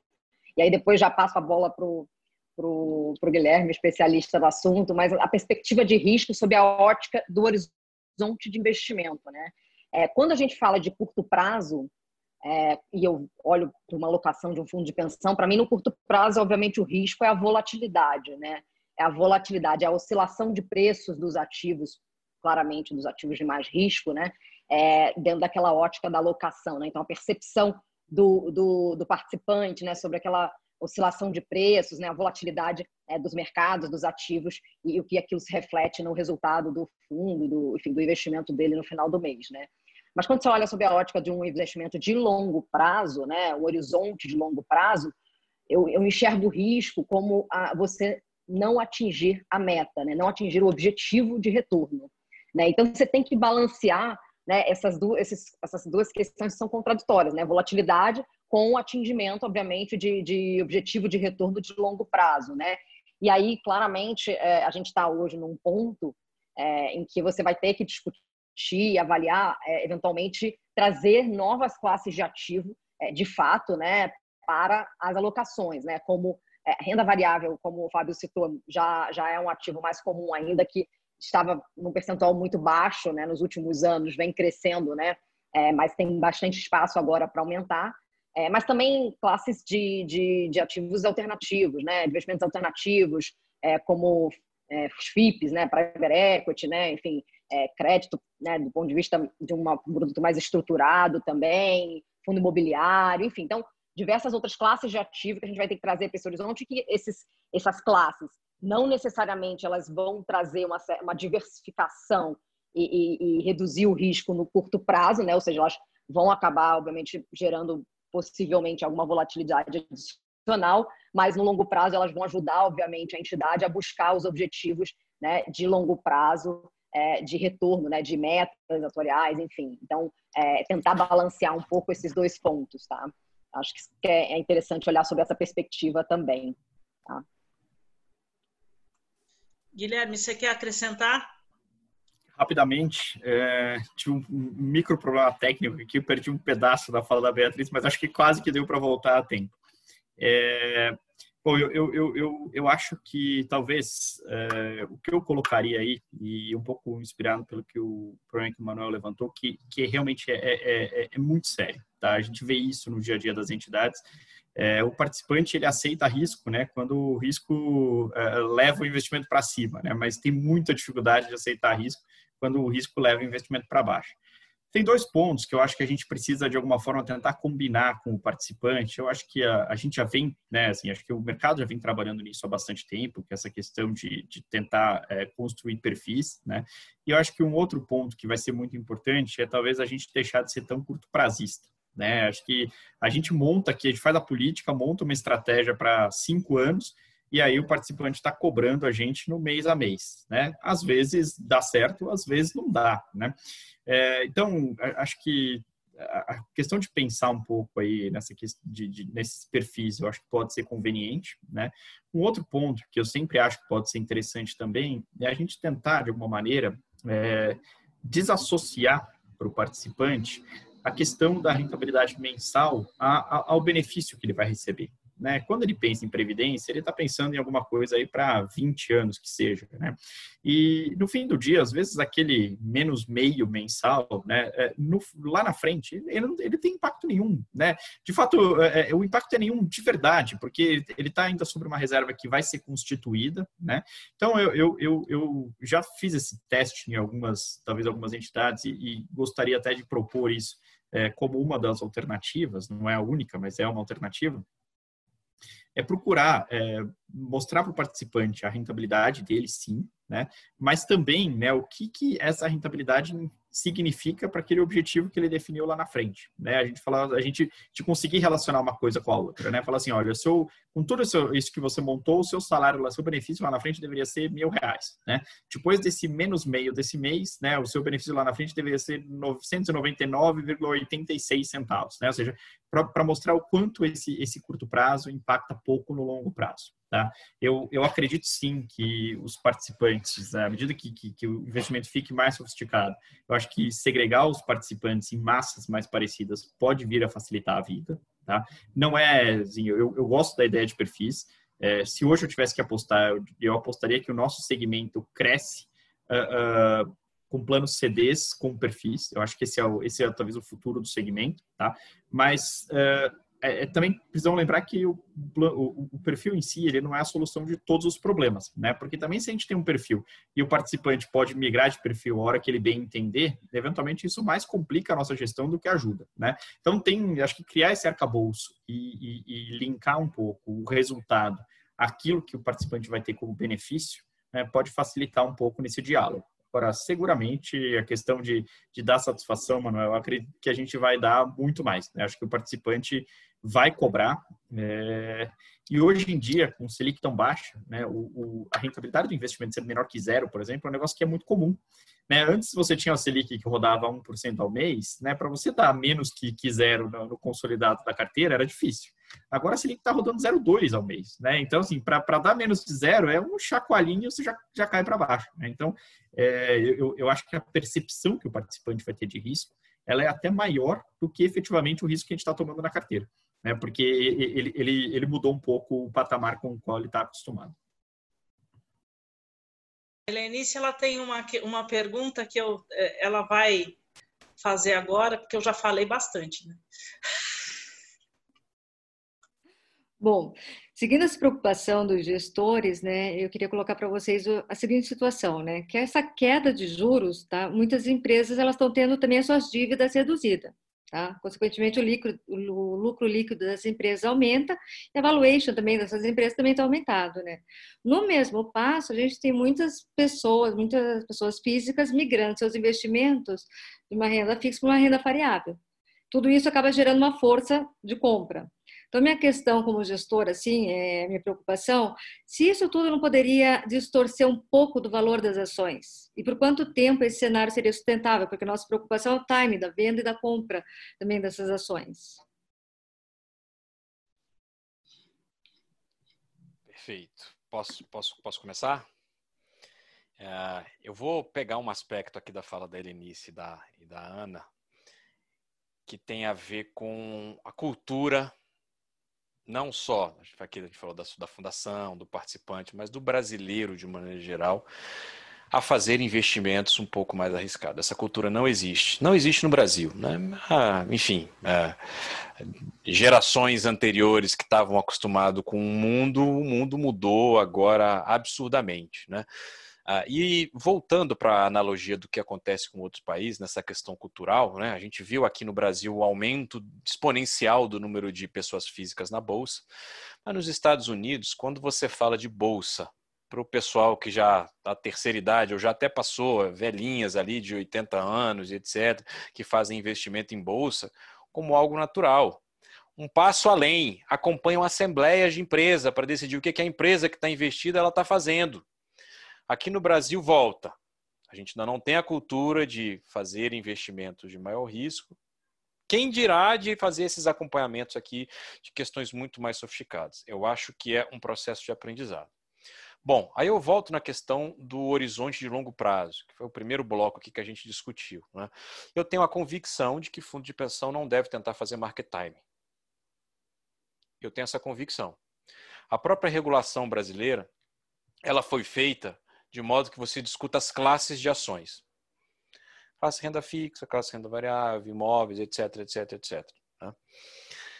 De modo que você tenta fazer as mudanças na sua política de investimento para saber quanto, qual o percentual da sua carteira você aloca em cada uma das classes. E depois que você já fez essa diversificação, é que você vai no dia a dia, essa é a pergunta da Helenice, né? Diga assim, não, eu já estou autorizado aqui para aumentar a minha exposição aqui na classe tal, eu estou acompanhando tais ativos, acontecer algum movimento, eu vou tentar fazer uma operação. Agora, chance de você dar um tiro que não foi 100% é muito alta e não tem problema, porque quando você vai capitalizar isso ano a ano em 20 anos, quer dizer, não foi o fato de eu comprei a 80, mas chegou a valer 75 do preço do ativo que vai mudar efetivamente o seu, o seu apetite. Né? Eu acho que efetivamente isso tem pouquíssima relevância e eu tenho entendo que mais o aspecto cultural do que qualquer outra coisa é que vai ser determinante nesse processo. Inclusive, como disse o Guilherme aqui, para questões relacionadas a perfil de investimento. Né? Dizer, a pessoa se sente confiante, entende do que está fazendo, suitability ali, que é você oferecer um produto que está adequado para o perfil dele, está valendo? Beleza, vamos lá. Erros e acertos no primeiro momento, depois a gente incorpora essas lições aprendidas. Legal, Beatriz? Fábio, concordo, concordo 100% contigo. É, market timing é muito difícil. Se você eventualmente acertar o timing, ótimo, mas não queira ex ante né, é, tentar acertar o melhor momento para comprar. Acho que tem que definir a sua alocação estratégica, persegui-la é claro, a gente faz aqui é, na gestão alocação tática também, né? Que ela é uma, é, ela é secular, né? Ela vai acompanhar a, a estratégica é, com alguns ranges de, de desvio, né? É, de, de, de, de, target, dentro do target, né? Dentro das classes de ativo, mas você tem que perseguir, obviamente, a alocação alvo, né? De, de, de médio e longo prazo, tá? E isso está baseado, obviamente, é, em todas as premissas né, de cenário prospectivo é, para a economia, para o país, enfim, para as classes especificamente. Tá? Um ponto que você citou muito interessante, Linice, a gente vem é, muitas pessoas me perguntando, a gente conversa bastante, essa discussão está quente hoje no mercado financeiro entre os gestores, né, entre os, é, os, os advisors, né, enfim, de uma maneira geral, os agentes é, de investimentos estão discutindo muito realmente essa questão de você ter um, um impulso é, pra, das pessoas para a bolsa, né? Então, um juro muito baixo, custo de oportunidade baixo, é, propiciando as pessoas a, a, a, a, decidirem tomar mais risco e, e migrarem seus investimentos para renda variável. Né? Uma, uma vez que é, você tem um juro muito baixo, e, enfim, é, você deixar ele na mesa é, para tentar buscar um retorno maior, mais atraente, é, faz sentido no ambiente atual. Né? E, e claro que isso é, tem que vir acompanhado com o mínimo de, de alguma consciência de que também não quer dizer que se você entrar, decidir entrar na bolsa, é, aquele investimento vai ser, ser, bem sucedido nos seus primeiros momentos, nos primeiros meses, né? Que é a história, voltando ao início aqui da conversa que o Fábio colocou, que é o market time, né? Você pode escolher, né, decidir entrar no momento que talvez o mercado já não esteja, esteja tendo, tinha tido uma tendência de alta já maior, aquilo te impulsionou aí também para esse mercado, e aí o mercado ele, ele tem uma saturação né, de preços e acaba é, né, ficando um pouco mais, vamos dizer assim, congestionado por, por um motivo ou outro. É, falando do momento atual, a questão fiscal acabou é, gerando uma certa, um certo desconforto dos agentes e, e, o mercado que vinha de um momento de recuperação desde abril, né, abril, maio, junho, julho, é, a gente viu desde o mês de agosto já um mercado menos, é, é, vamos dizer assim, mais menos é, é, animado, com altas, etc. Então, quando você toma essa decisão, você tem que estar, de fato, olhando para o longo prazo. E, e não adianta é, realmente olhar naquele né, visão micro, visão de dia a dia, mês a mês, e, e, realmente perseguir na sua, na sua expectativa de objetivo de retorno é, dentro de um período de pelo menos na bolsa de valores no mínimo, no mínimo seis meses, mas até seis meses pode ser, pode ser otimista dependendo do ciclo econômico que você busca, né? E aí eu acho que já falando do ciclo econômico, acho que isso é muito importante do investidor ter em mente é, e é o que a gente usa normalmente para tomar as decisões. Né? Em que momento que você vai tomar uma decisão, eventualmente, de ter um, uma alocação maior em ativos de risco, como renda variável, né? etc. No momento, é, muito provavelmente no momento depois que você teve um período, um ciclo de muita baixa, né? de, de depressão econômica, né? a atividade econômica é, se depreciou, e aí você está num momento de talvez de retomada, né? A retomada ela nunca é óbvia, né? Você não sabe em que momento exatamente vai retomar, mas você vê alguns sinais, né? Você vê é, sinais que você observa é, de medidas econômicas, né, atitude do governo, etc., que você pode ter anos adiante positivos e de retomada, recuperação da economia, né? Esse, de fato, é um ciclo, é o momento do ciclo mais interessante para você pegar é, realmente um, um, um, movimento positivo é, de, de rentabilidades, obviamente na renda variável. Mas não necessariamente você vai entrar no momento certo, né? Então, e, e as coisas podem ou não acontecer positivamente diante daquele cenário que você traçou no primeiro momento. Então, acho que é, e o movimento de pessoas físicas, né, é, vindo para a bolsa, ele é muito positivo. De novo, ele tem que ser acompanhado de, de das pessoas é, buscando um maior entendimento, né, é, conhecer mais, né, porque a cultura, é, como o Fábio colocou, ela, a cultura ela não é de, de tomar risco no Brasil, historicamente por construção, enfim, porque a gente sempre trabalhou com uma taxa de juros muito alta, é, mas então cada investidor precisa fazer o seu dever de casa, né, de buscar é, mais conhecimento, é, ler sobre o assunto, investimentos, né, enfim, participar mais da sua e ser mais ativo na sua decisão de, de gestão de patrimônio, né, no seu próprio recurso, né. Então acho que isso vai incentivar as pessoas a, a, a atuar de maneira mais ativa, né, e, e, e enfim, e, e acho que a, as instituições do mercado, né, os bancos, os, as assets, as plataformas de investimentos, elas estão dando bastante é, elementos para isso, né? Estão dando bastante é, instrumentos, ferramentas para que as pessoas físicas, de uma maneira geral, também consigam é, tomar suas decisões, né? Então acho que isso tem sido positivo. Tem, tem sido, é, o mercado tem evoluído e, e, e essas, os agentes, de uma maneira geral, estão conseguindo, obviamente, acompanhar, suprir os investidores com essas informações necessárias né, para tomar decisões, enfim, da maneira mais correta e perseguir sempre, né? Eu gosto sempre de falar, vou repetir, é, respeite o seu perfil, entenda, se conheça melhor, aproveite esse momento muito intenso de, de quedas que a gente teve na bolsa recente, está fresco na cabeça de todo mundo para conhecer o seu perfil, entender o quanto você consegue lidar com aqueles momentos mais adversos, porque pensa, eu a gente conversou com investidores aqui naquele momento auge, né, principalmente pessoas físicas, tá? É naquele momento mais adverso, né? A bolsa caiu 40%, vai cair 40% no ano. Né? Os investidores que tinham entrado recentemente, a decisão deles desesperada era querer sair daquele investimento, porque não aguentavam mais ver perder dinheiro, cair né, a rentabilidade dos ativos. É, só que a decisão mais errada possível seria aquela, né? Então, é, tentar manter a calma, ter um investimento e o tamanho da alocação de risco adequada para que você passe esses momentos mais adversos sem perder o sono e sem ter que mudar a sua alocação, porque você vê, a gente vê o que aconteceu depois nos meses seguintes, mesmo com um cenário ainda muito desafiador, né? A gente viu toda a recuperação, ainda não completa, da, da, da Bolsa de Valores local, né? Da, do, do Bovespa, mas uma recuperação muito expressiva nos meses seguintes, ainda com todas as adversidades. E, e, enfim, quem tomou uma decisão de sair daquele momento doloroso, daquele investimento de risco, né, de, de fato realizou um prejuízo não necessário, tá? Então, realmente, acho que é, é avaliar bastante antes de tomar a decisão e ter realmente, é, tá sempre se, se, é, se munindo de informações para manter a cabeça com orientação correta.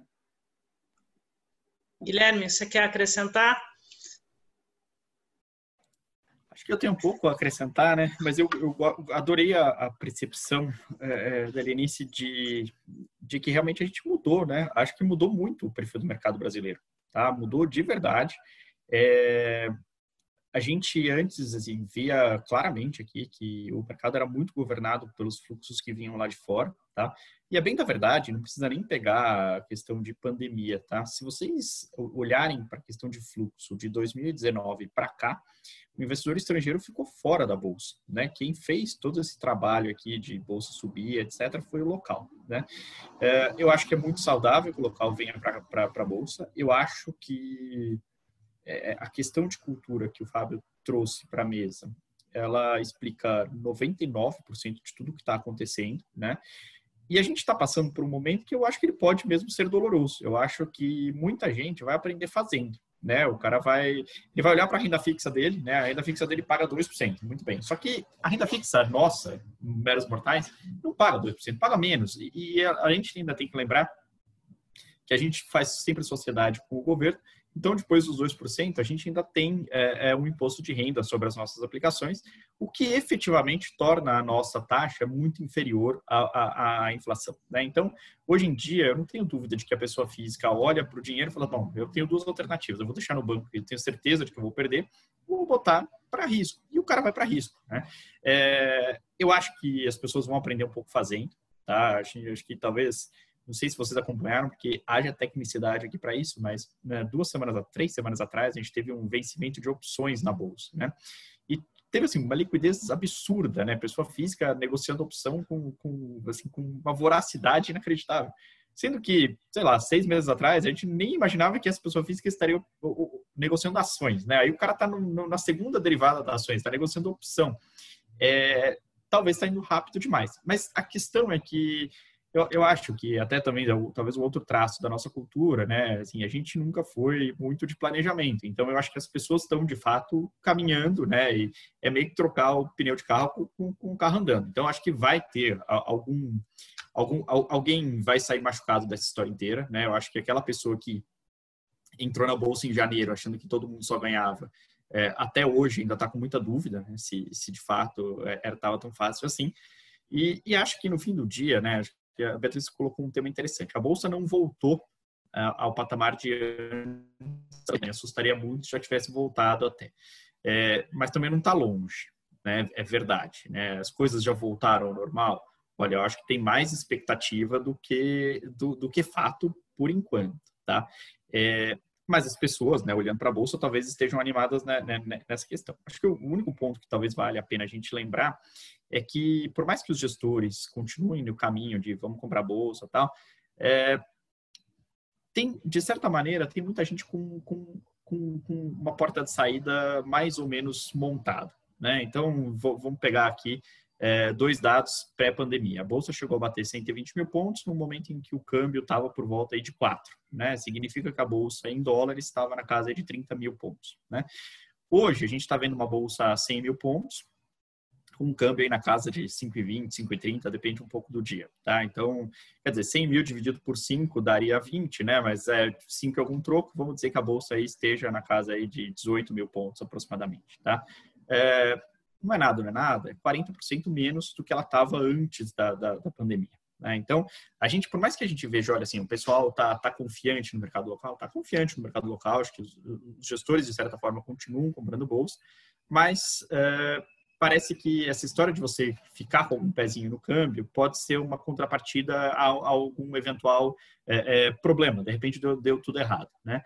E, e, e, aproveito até para colocar esse tema, porque também, né, quando a gente for pensar em montar a alocação, quando a gente for pensar em montar a política de investimentos, talvez seja muito conveniente em a gente liberar a possibilidade de alguns desses instrumentos que possam fazer frente a um cenário ruim aqui dentro. Né? A gente não sabe quando vai acontecer, nem se, se é que vai acontecer. Né? Mas, no fim do dia, todos nós aqui, né, que, que é, é, temos, por exemplo, lá, vou pegar um exemplo no nosso dia a dia. É, nós, nós compramos nosso carro e compramos o seguro, né?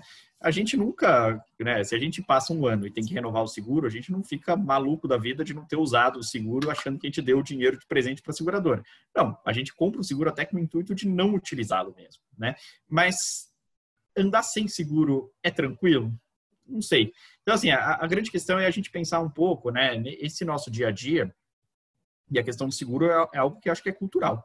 Todo mundo aqui que tem carro, ainda mais no Brasil, né, deve pensar na possibilidade de ter seguro. É, talvez quando a gente trouxer um pouco mais essa discussão de investimento para o nosso dia a dia, isso fizer mais parte do nosso dia a dia, aí a gente vai passar a ver assim algum tipo de proteção, a gente vai passar a ver as, as pessoas olhando para a empresa como a empresa é de verdade e não com, com eventualmente aquele o grafista que falou que aqui a empresa pode triplicar de valor, esse tipo de coisa, sabe? Você está um pouco mais próximo da realidade. Eu acho que é, é algo que vai vir naturalmente à medida que, que isso for se incorporando ao nosso dia a dia. Mas eu acho que seria, digamos, otimista demais a gente querer que todo mundo fosse para a bolsa já com todo o conhecimento possível. Não, a gente vai e a gente aprende jogando. Vai, vai ser o que vai acontecer. A gente está se encaminhando aí para o fim do nosso tempo. E o Martin, que está nos assistindo, ele fez duas perguntas que vocês devem ter visto aí, né?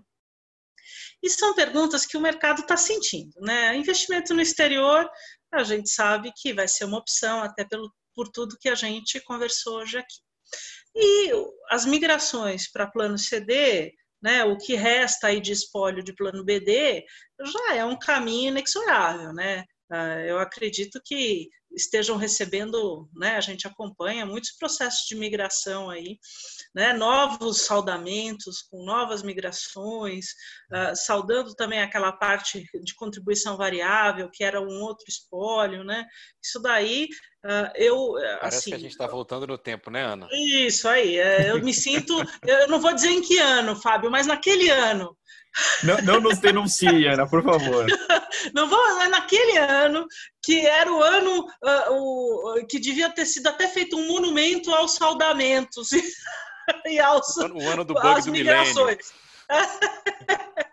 então, e, e, isso, e eu quero somar essa pergunta do Martin, quero que vocês, né, essas duas perguntas, que no final, né, você vai assumir mais risco, mas você tem que diminuir o risco do próprio plano, né, é, que é essa a, a, o jogo, é, e também tem ali passando para a gente, é, você vê pessoas com conversando profundamente. Você olha o jornal, você olha debates, você olha webinários, como a gente está fazendo aqui, para falar de investimentos ESG, né? É, mas como isso vai se encaixar, né? Uh, hoje, cada dia mais, estão na busca desses investimentos. Soma o que o Fábio falou, poxa, a gente vai ter aí, são 13, se eu não me engano, IPOs, né, Fábio? Que estão listados aí para acontecer. Uma coisa assim, é um número grande que é a falta também de conhecimento da empresa, porque muita gente olha o IPO até como se fosse uma coisa sobrenatural em importância, e na verdade, o IPO você vai buscar dinheiro. né, para o teu projeto. Não é nada muito diferente disso. O nome é que ficou bacana. É, é, como é que a gente soma tudo isso? E, na verdade, a busca que a gente tem até dentro da Previdência Complementar, dos investimentos ESG, como que a gente vai fritar tudo isso? Então, a gente vai saudar o que tem de espólio, vai migrar os planos, vai assumir risco e ainda tem que ir na busca do ESG. Isso daí o participante já morreu do coração nessa altura, né? Porque só quando fala de migração ele já desmaia. Daí você soma com o risco, com assumir portfólio. Bom, essas perguntas do Martin vieram a calhar porque ela faz aqui um, uma conjunção de tudo que nós falamos.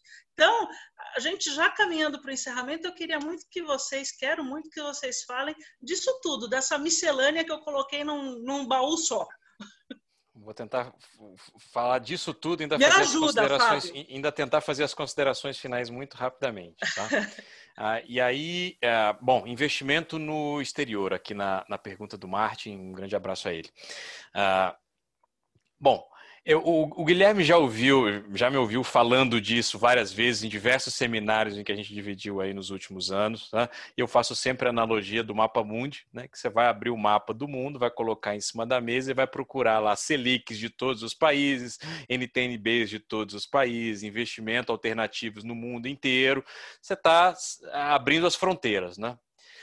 Mas a gente tem que desmistificar o investimento no exterior para imaginar que ele é uma classe enigmática, diferente. Na verdade, o investimento no exterior, em grande medida, você vai ter que olhar qual é a renda fixa que tem fora do Brasil, qual é a renda variável que tem fora do Brasil. Então, você vai diversificar as classes que eventualmente existem aqui.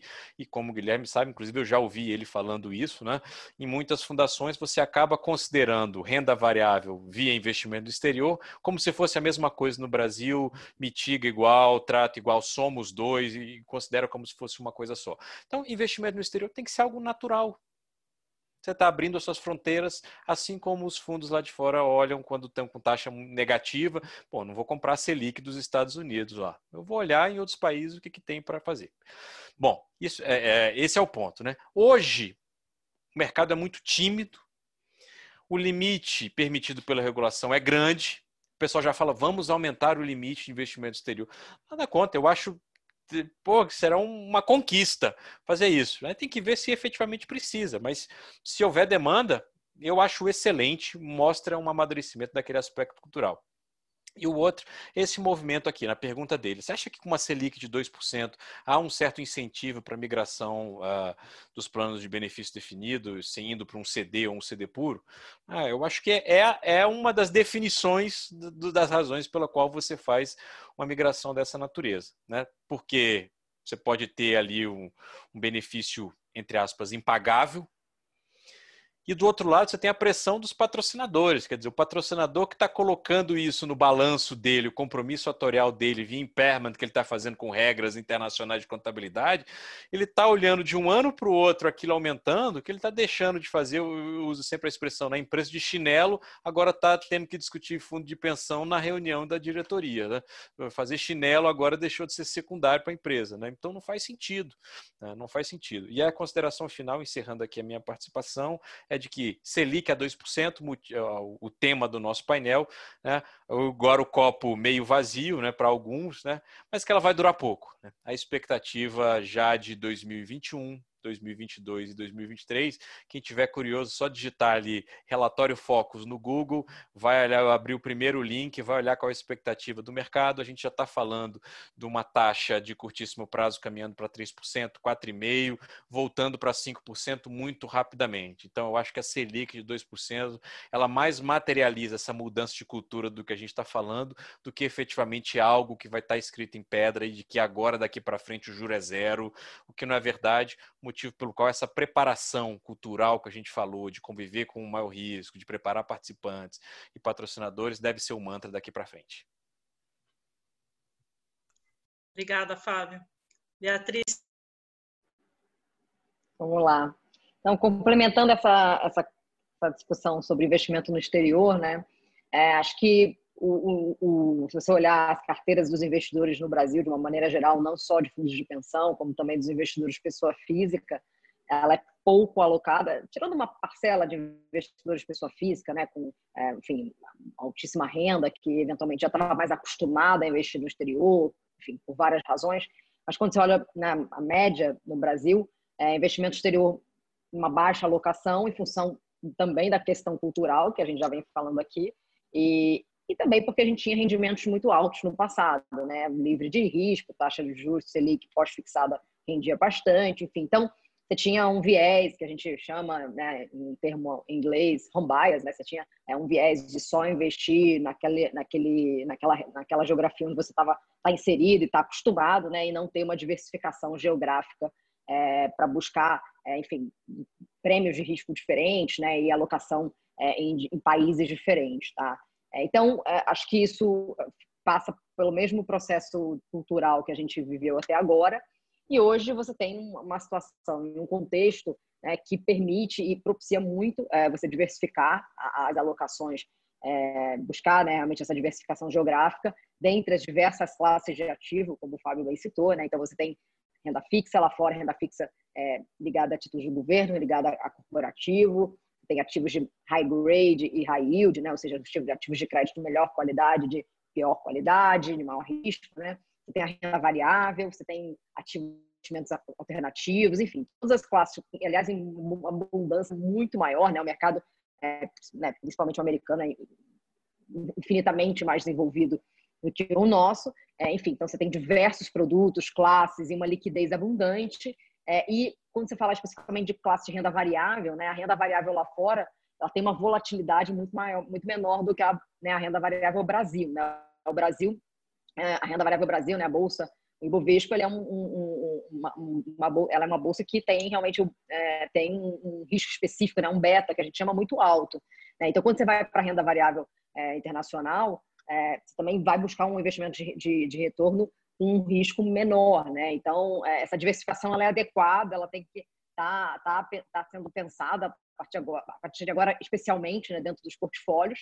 É, e, e, enfim, acho que veio para ficar, por quanto do tempo durar, claramente. É, acho que acho não por tempo, quanto tempo durar, eu acho que o, o, tempo que a Selic vai ficar baixa, né, assim, é, vai depender de diversos fatores que fogem do nosso controle, né?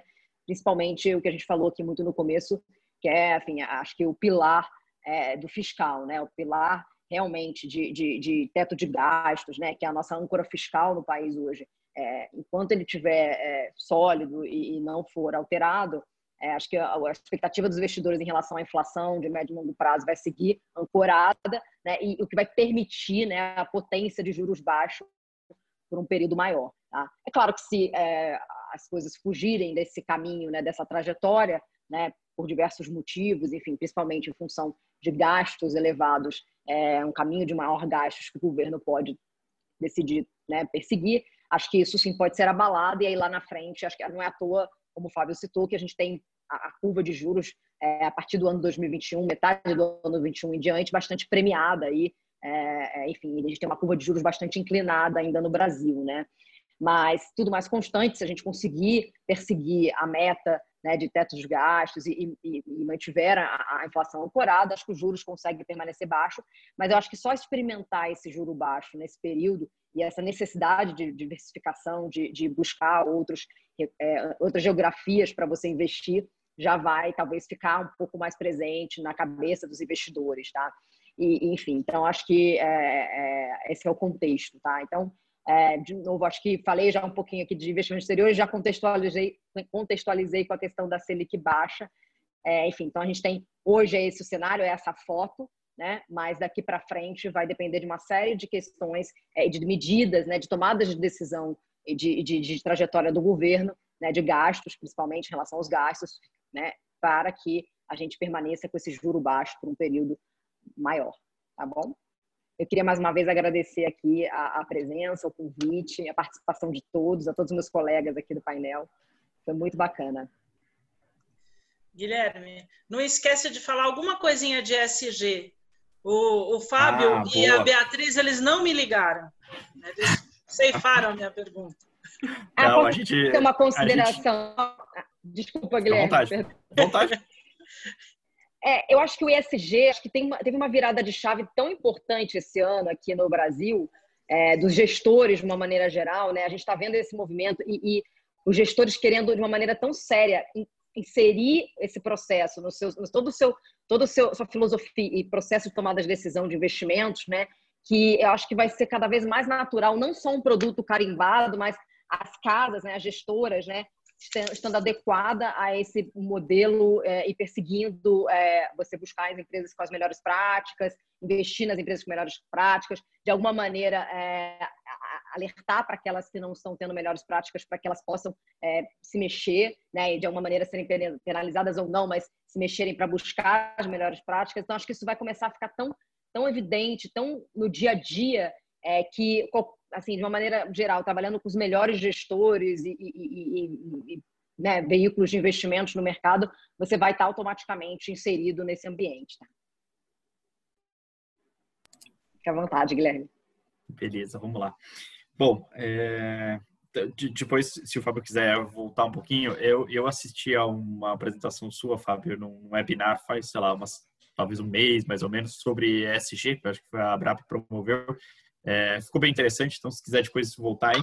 Mas o, bom, deixa eu tentar endereçar talvez os três pontos, né, que a gente conversou. É, o primeiro é a questão do, do, dessa migração de planos BD para CD, né? Muitas vezes a gente ouve essa pergunta e, e, e, e, e muitas vezes também eu, eu entendo que o participante, né, aquele participante que talvez tenha uh, um pouco menos de conhecimento sobre o que está efetivamente acontecendo, ele fica um pouco incomodado com essa migração, né? Mas no fim do dia, eu acho que a realidade, por mais que as nossas percepções sobre a realidade elas variem, a realidade nesse caso financeira é meio que a mesma para todo mundo. Né? Então, a gente permanecer em planos BDs, né, vai um pouco naquela linha do que o Fábio colocou. É, é um plano que é impagável, né? Não só a gente eventualmente vai colocar a empresa em risco, como no fim do dia, né, a gente, se a gente comprar aquela garantia de um determinado salário, de um determinado benefício pode ser algo uh, muito muito errado, né? Porque se o dinheiro acabar no final do dia, ou, ou, se precisar equacionar alguma coisa, no final do dia o seu, o seu benefício também diminui, né? Então eu acho que essa conta, infelizmente, essa conta no mercado financeiro é uma conta meio de soma zero, né? Você pode esticar um pouco de um lado, puxar um pouco de outro, mas é, a realidade no final do dia ela sempre vai se impor, tá? Sobre a questão de investimento no exterior, né? Eu acho que assim é, já abordamos aqui a, a, os pontos mais importantes sobre isso, tá? É, um dado que eu queria acrescentar, e aí é um dado muito particular nosso, tá? Olhando aqui para o grupo de entidades que a gente acompanha, tá? É, se a gente olhar de um ano para cá, a participação de investimentos no exterior na no portfólio da entidade como um todo, ela multiplicou por cinco aproximadamente, tá? Então é pequena ainda, é pequena ainda. Ah, é, acho que tem, tem, tem um espaço enorme para desenvolver.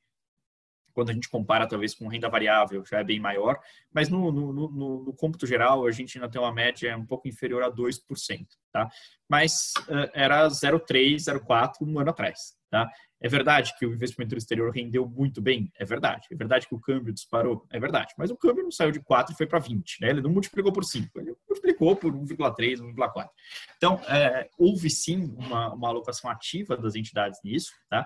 E, e o que eu tenho percebido hoje nas discussões sobre investimento no exterior é que, se a gente compara a discussão de hoje com a discussão de cinco anos atrás, por exemplo, uh, cinco anos atrás a gente viu uma discussão muito focada na parte de diversificação. Né? Então, o pessoal olhava para mim e pensava assim, ah, é diversificação, diversificação. Essa discussão, ela, a questão de diversificação, ela permanece. Mas eu acho que hoje em dia, né, o olhar da, da, das entidades, o olhar do, do investidor local lá para fora, é um olhar um pouco mais tranquilo, no sentido de que a gente também está buscando retorno lá fora. Né? É, acho que essa equalização de juros, né, a gente ter, ter vindo para um juro mais baixo aqui dentro, também melhorou um pouco a nossa percepção lá de fora, porque a gente via juro aqui no Brasil tão alto, e falava, ah, lá fora provavelmente não tem nada melhor do que aqui. Mas, é, tá bom, pode até ser que não tenha nada melhor do que aqui, né, não acredito nisso, mas ok, é, se alguém quiser acreditar, né, não tem problema, mas existem, é, existem lugares em, em, que eventualmente a gente consiga alguma coisa muito equalizada. Né? Hoje a gente dá para buscar mesmo retorno lá fora, dá para buscar setores, uh, tecnologia, por exemplo, que a gente tem muito pouca representatividade aqui e lá fora estão assim, indo super bem. Então, eu acho que a, a, percepção sobre investimento no exterior, à medida que o tempo foi passando, ela também foi se alterando um pouco. E acho que esse contexto que a gente está vivendo hoje no mercado aqui acabou ajudando, né? É, ter juro mais baixo acaba nos colocando numa base de comparação mais, mais fácil uh, com o que a gente tem lá fora, né? É, eu concordo com, com, com, a questão de que talvez Selic a 2% seja algo muito pontual, né? É, e talvez a Selic volte mesmo para 4,5%, 5%, né? É, o que, que, muda se a Selic voltar para lá, né? Invalida as nossas discussões aqui? Não, talvez possa mudar um pouco a magnitude do, do, risco que a gente vai tomar. Mas, sinceramente, se a Selic tiver a, a 4 ou a 5, com inflação a 3, que é a meta do, do, do que o CMN estabeleceu para o governo daqui para o Banco Central, né, daqui para frente, a gente está falando de um juro real entre 1 e 2. Né? É melhor que juro zero? É, melhor que juro zero. É, resolve a vida para aquela entidade que tem meta 4.7, que é que o Fábio citou? É, não, né? Então, assim, a, a questão aqui pode ser o, o, quanto de risco a gente vai tomar, né? Um pouco a mais ou um pouco a menos. Mas a direção, né? Essa, é, é, o que a gente está discutindo aqui, acho que é uma discussão que ela vai permanecer atual por muitos anos, né? Ainda que a Selic venha a subir um pouquinho, tá? E por fim, né? Só para a gente é, falar um pouco do ESG, é, eu, eu, eu, a gente tem acompanhado essa discussão já há algum tempo, né? Né, é uma discussão que ela acaba se colocando muito forte aqui no mercado local, até pelo que vem lá de fora. Né? Hoje o mercado é super globalizado, a gente conversa com assets aqui, tenho certeza que a Beatriz pode ver isso. É, quantos de investidores internacionais que eles têm lá dentro da base de clientes da Sul América, é, que no fim do dia exigem alguma medida ESG, né? Assim, passa a ser alguma coisa que está tão no dia a dia, né, que a gente não tem, inclusive, nem como, como ficar fora da, da história, tá? Então, eu acho que é, esse é um assunto que eu aposto que se a gente fizer um, mesmo seminário desse daqui a um ano, esse assunto vai dominar a discussão. Vai ser algo que, assim, é, não vai ter ninguém que consiga pensar na possibilidade de não colocar isso, de alguma forma, no, no, dentro do seu rol de discussão.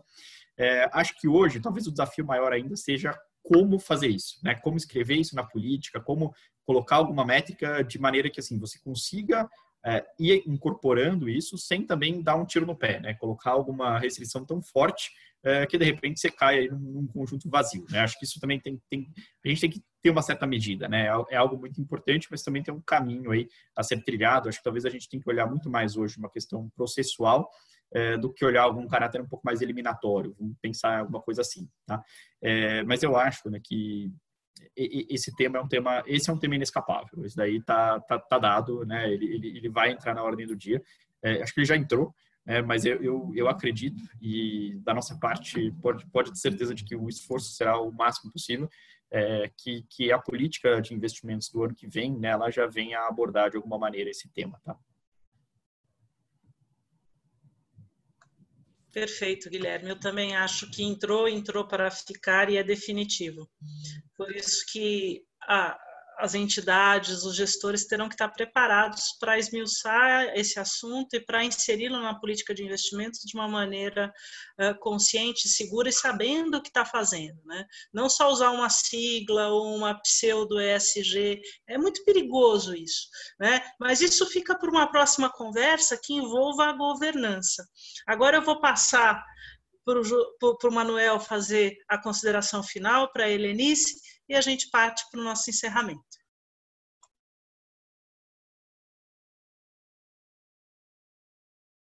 Manuel, seu microfone. Pelo menos já estávamos avisados de que isso poderia acontecer, né? Seu microfone, Manuel. Pronto. É, foi um prazer enorme estar participando desse, desse momento. É muito enriquecedor, confesso a vocês que foi muito enriquecedor. Espero que as pessoas que participaram também tenham tido essa visão e tenham acrescentado alguma coisa no seu conhecimento e na sua maneira de ver as coisas é, para um futuro próximo.